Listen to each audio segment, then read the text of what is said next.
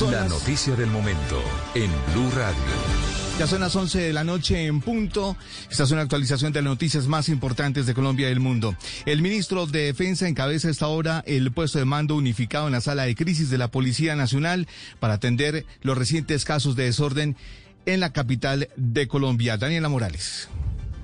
Hola, buenas noches. Junto a él está el general Gustavo Moreno, subdirector de la Policía Nacional, el general Luis Fernando Navarro, comandante de las Fuerzas Militares, el viceministro del Interior Daniel Palacios y el director del Departamento Administrativo de la Presidencia Diego Molano. Y en conexión virtual la alcaldesa de Bogotá, Claudia López, el general Antonio Gómez de la Policía de Bogotá, quienes están monitoreando la difícil situación que se registra a esta hora en Bogotá. Buses de Transmilenio vandalizados y las estaciones de la policía donde se mantienen eh, mucha atención manifestaciones en este momento. Estación de policía Bermenal, Tunal, Patio Bonito, Tintal, Libertadores, Ciudad Jardín, Fontanar del Río, Suba la Gaitana, Villaluz y Santa Librada. Pues mire, a pesar de la intervención de la policía, los intentos por controlar estas situaciones han terminado en una batalla campal. Y por último, quiero decirles que ha llegado ya una, un boletín a todos los comandantes de las policías metropolitanas en todo el país para que se mantengan en un aislamiento de primer grado. Esto es para mantener todo el monitoreo y las operaciones en las diferentes regiones para evitar más confrontaciones con las autoridades. Estamos pendientes, por supuesto, del desarrollo de esta información.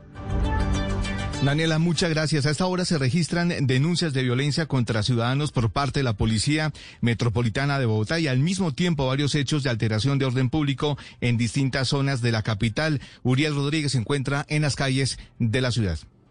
Javier, buenas noches. Sí, señor, mire, todo inició principalmente en el sector de Villaluz, al occidente de Bogotá, y desde ahí empezaron a dispersarse las diferentes manifestaciones en varios sectores de la ciudad. Los objetivos principales, los CAI y los vehículos de policía en diferentes zonas de la ciudad de Bogotá. Le cuento, Javier y oyentes, que en las redes sociales están circulando cientos de videos, tanto de lugares incendiados, buses del, del SITP que han sido volcados y hasta un articulado de Transmilenio vandalizado e incinerado, envuelto en llamas literalmente, de acuerdo con lo que se ve en las redes sociales. Pero de otro lado, Javier, múltiples denuncias de ciudadanos heridos, policías que han sido registrados en videos aficionados golpeando con bolillos y otros elementos a personas que incluso han estado registrando con sus dispositivos la situación. También tampoco se descarta mejor que haya personas con graves heridas y que hayan sido remitidas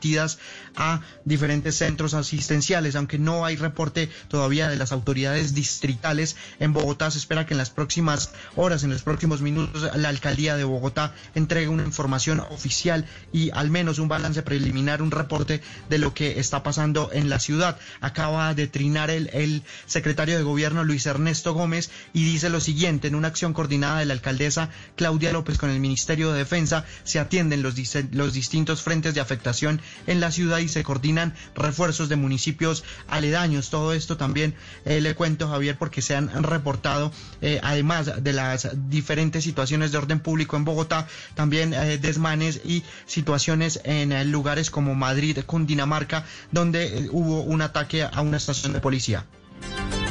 Gracias, Uriel. Y a propósito de este articulado de Transmilenio, ¿en dónde sucedió esto, Estefanía Montaña?